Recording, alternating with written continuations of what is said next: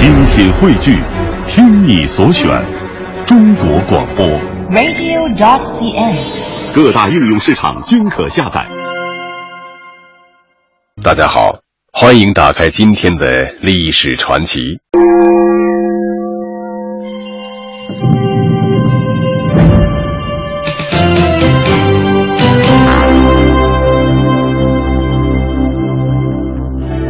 一九五七年十月四日，原苏联把人类第一颗人造地球卫星送上了天。随后，在八大二次会议上，毛泽东主席提出，我们也要搞人造卫星。中共中央对此非常重视，认为这是关乎国防和人民和平安宁的头等大事。分管科学技术的聂荣臻副总理责成中国科学院党组书记、副院长张晋夫密切注意有关情况，抓紧开展中国的卫星研究工作。从这以后，我国历经十余年的时间，终于在一九七零年四月二十四日制造出自己的第一颗人造地球卫星。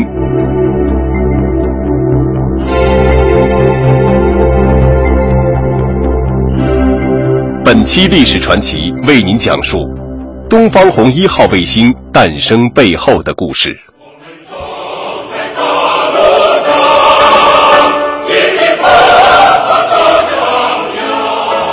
一九五八年五月，聂荣臻副总理责成中国科学院和国防部五院组织有关专家拟定卫星计划。为了保密，这个规划的代号叫“五八幺任务”。七月份，中国科学院向聂荣臻副总理报告，我国卫星规划将分三步走：第一步发射探空火箭，第二步发射小卫星，第三步发射大卫星。任务的分工是：火箭以国防部五院为主，探空头和卫星以及观测工作以科学院为主，两个单位相互配合。要求苦战三年，实现我国第一颗卫星上天。为实现规划任务，中国科学院成立了“五八幺”工作组，专门研究卫星问题。组长是钱学森，副组长是赵九章、魏一清。与此同时，中国科学院成立了三个设计院：第一设计院负责卫星总体设计和火箭研制；第二设计院负责研制控制系统。第三设计院负责探空仪器研制与空间环境的研究。经过两个多月的紧张工作，五八幺工作组通过与科学院内外三十一个单位通力协作，完成了运载火箭结构的初步设计，搞出了载有多种高空环境探测仪器以及动物舱的两种探空火箭头部模型，为自力更生发展我国空间事业迈出了可喜的第一步。在一九五八年十月，中国科学院跃进成果展览会保密馆展出了卫星和火箭的设计图和模型，包括载有科学探测仪器和小狗的两个探空火箭头部模型。党和国家领导人毛泽东等人都来参观，影响很大。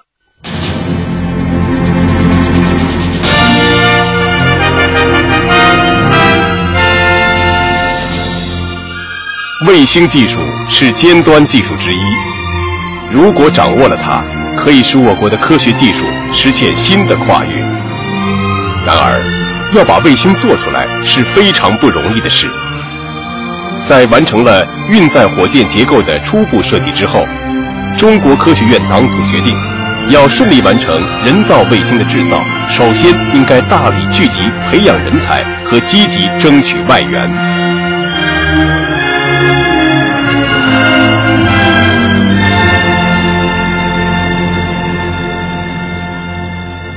人才问题，一方面是增加科技人员，另一方面是配备实验室和工厂技术工人。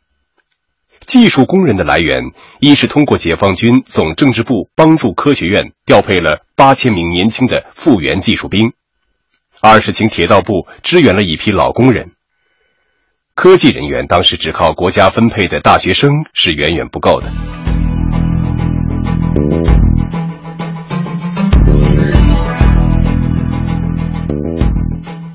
一九五八年初，中国科学院党组就研究采取全院办校、所系结合的方针，办一个以新兴学科为主的大学——中国科学技术大学。五月上报，六月批准，八月份就开始招生。这时，校舍还没有着落。中央办公厅主任杨尚昆知道这个情况之后，将中央管辖的北京玉泉路一处军产批给科技大学做校址。中国科学院党组书记张晋夫与郭沫若院长去看那个地方的时候，一位少将已经迎候在大门外。还没等两人开口，这位少将就说：“我已经明白了来意，我们立即行动，很快腾空。”在上个世纪五十年代。我国对外联系的国家中，原苏联是往来比较密切的，所以积极争取外援，主要还是靠原苏联的援助。一九五八年十月中旬，中国科学院组织了大气物理代表团去原苏联考察，团长是赵九章，成员有魏一清、钱骥、潘厚仁等人。为了抢时间，在出发前。中国科学院党组书记张晋夫对赵九章说：“说走就走，今天是星期日，后天就走。”在原苏联期间，代表团参观了一些科研单位，看到一些高空探测仪器以及科技展览馆展出的卫星模型，考察了一些天文、电离层、地面观测站。一九五九年初，代表团回国，在总结之后。认为我国发射人造地球卫星尚未具备条件，应该根据我们的实际情况，先从火箭探空搞起。他们的这一建议正符合当时中央关于卫星工作的指示精神。在我国研制人造地球卫星规划出台以后，得到了国家的大力支持。中央政治局研究并决定拨专款两亿元支持科学院搞卫星。在新中国刚刚成立不久。国家在各个方面用钱的地方很多的时候，能够拿出如此之多的高额费用，谁都能够掂得出他那沉甸甸的分量。关于研制专款如何使用，怎样才能花到点子上，科学院党组经过认真征询科学家们的意见之后，慎重的确定了使用方案。专款重点用来建设迫切需要的高能燃料火箭发动机。和上海机电设计院运载火箭两个研究设计的试验基地，以及水声风洞工作站、五八幺实验室、幺零九厂和电子、自动化、高温金属、光学等四个配套工厂。有了专款，从一九五九年开始，相关的试验基地、生产企业和研究设施都先后建立起来。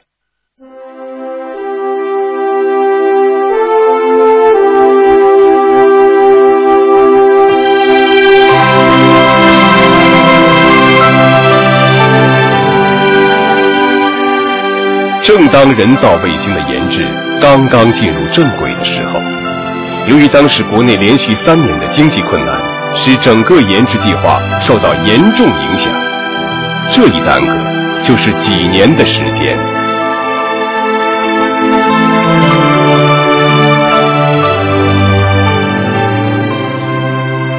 当时。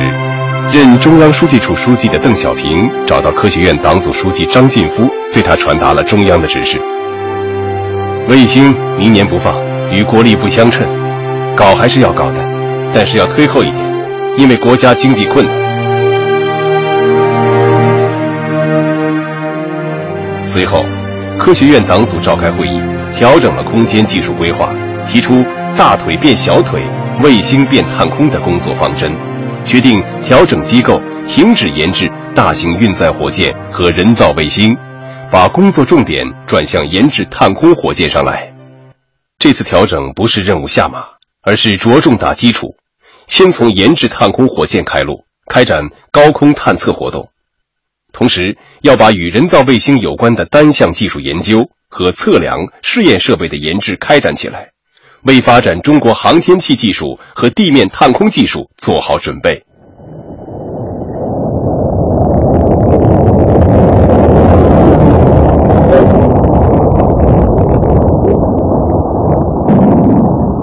六一年四月原苏联载人飞船进入太空引起我国科学界和国防部门的极大关注。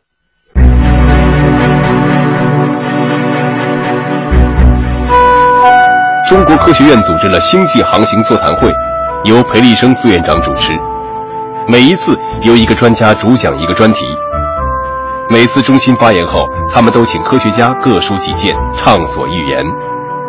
人们得出一个共识搞卫星实际与导弹是互为表里、互为作用的。发射卫星与发射导弹所需要的火箭加速是一回事儿。后来，科学院把实际工作首先放在了研制 T 杠七型气象火箭上。一九六零年五月二十八日，毛泽东、杨尚昆等人到上海新技术展览会尖端技术展览室参观了 T 杠七型火箭。当工作人员汇报说，这个火箭是在没有苏联专家、没有资料的情况下，完全依靠自己的专家设计研制而成的时候，毛泽东连声称好，并询问火箭可以飞多高。当得知能飞八公里时，毛泽东说。了不起呀，八公里也了不起，我们就是要这样，八公里、二十公里、二百公里的搞下去，搞他个天翻地覆。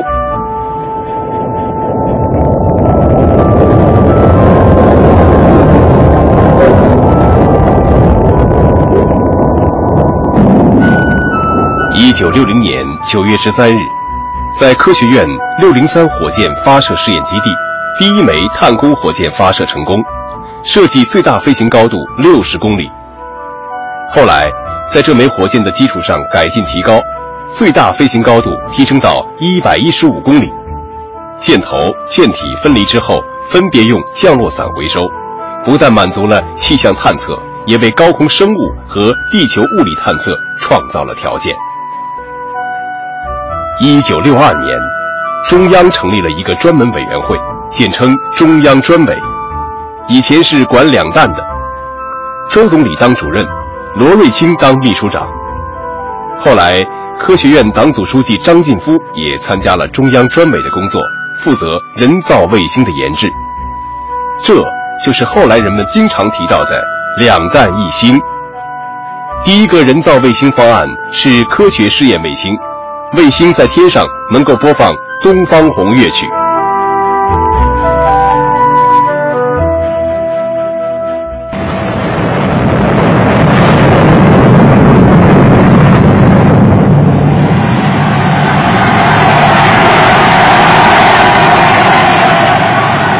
一九六四年十月，中国成功爆炸了第一颗原子弹。同年七月九日和七月十一日，连续成功发射两枚“东方红二号”自制导弹。它们已经通过实弹考验，与原子弹配套，成了有实战价值的战略武器。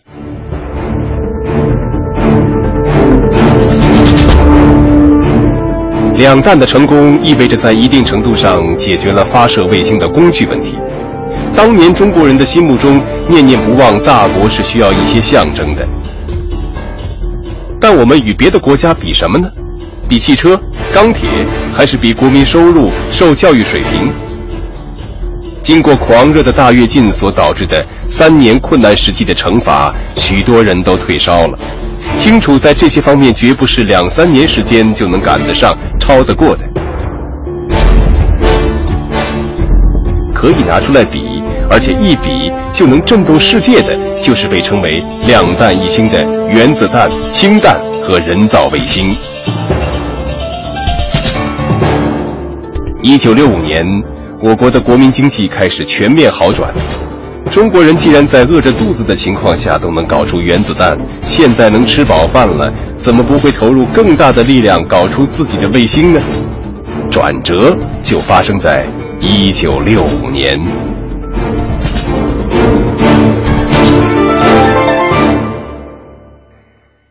一九六五年可以说是我国的卫星年。为落实我国第一颗人造卫星任务，中国科学院于五月三十一日成立了卫星设计院和有关专家负责的卫星本体和地面设备、生物、轨道等四个工作组，组织有关人员讨论，草拟初步方案。在分别向科学院领导和国防科委领导做了详细汇报之后，由总设计师钱骥直接向周总理汇报。当周总理知道是钱季汇报时，他风趣地说：“我们的卫星总设计师也是姓钱呐。我们搞尖端的，原子弹、导弹、卫星都离不开钱呐。啊！后来钱记说，周总理的平易近人一下打消了他紧张的情绪，会议室里顿时活跃起来。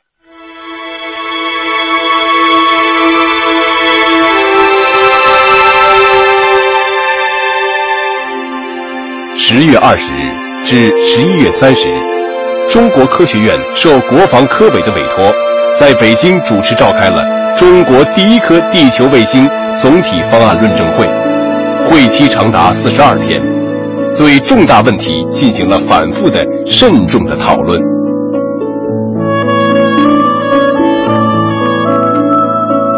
地球卫星总体方案论证会确定了。我国第一颗卫星为科学试验卫星，主要为发展我国对地观测、通信、广播、气象、预警等各种应用卫星取得基本经验和设计数据。具体任务是：测量卫星本体的工程参数，探测空间环境参数，奠定卫星轨道参数和遥测遥控的物质技术基础。大家一致同意，中国第一颗卫星在重量、寿命、技术等方面都要比苏联和美国的第一颗卫星先进，并要做到上得去、抓得住、测得准、报得及时、听得到、看得见，努力做到一次成功。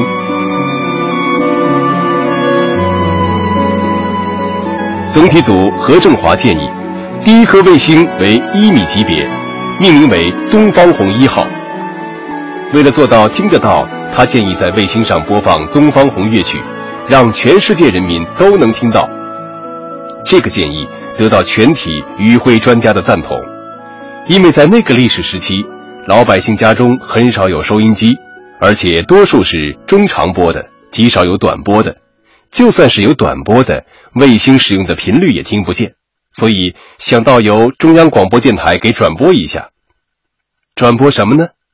光听工程信号滴滴答答，老百姓听不懂；播送文字，外国人也听不明白。合适的只是歌曲，最能传达中国特色的，无疑是《东方红》。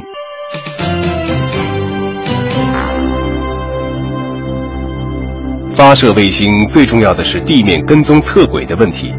赵九章所长曾经说过：“试想，一颗几米尺度的卫星送上轨道以后。”就像几公里之外的一只苍蝇，如果不能紧紧抓住，如何去找它？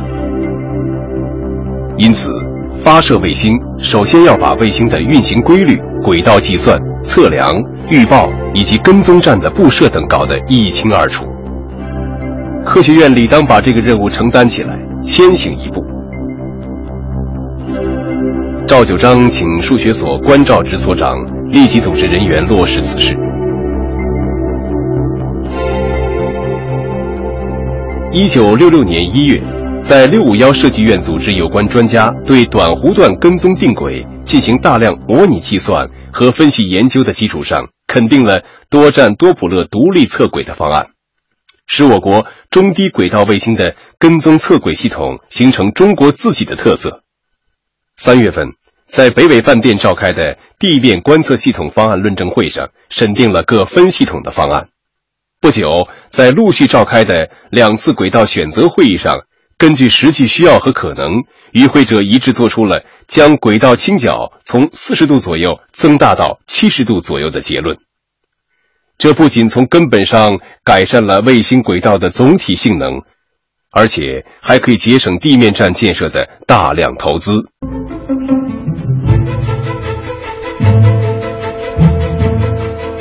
一九七零年三月二十一日，东方红一号卫星完成总装任务，达到了发射要求。一九七零年四月二十五日十八点，新华社授权向全世界宣布：一九七零年四月二十四日，中国成功的发射了第一颗人造卫星。卫星运行轨道的近地点高度四百三十九公里。远地点高度两千三百八十四公里，轨道平面与地球赤道平面夹角六十八点五度，绕地球一圈一百一十四分钟，卫星重一百七十三公斤，用二十点零零九兆周的频率播送《东方红》乐曲。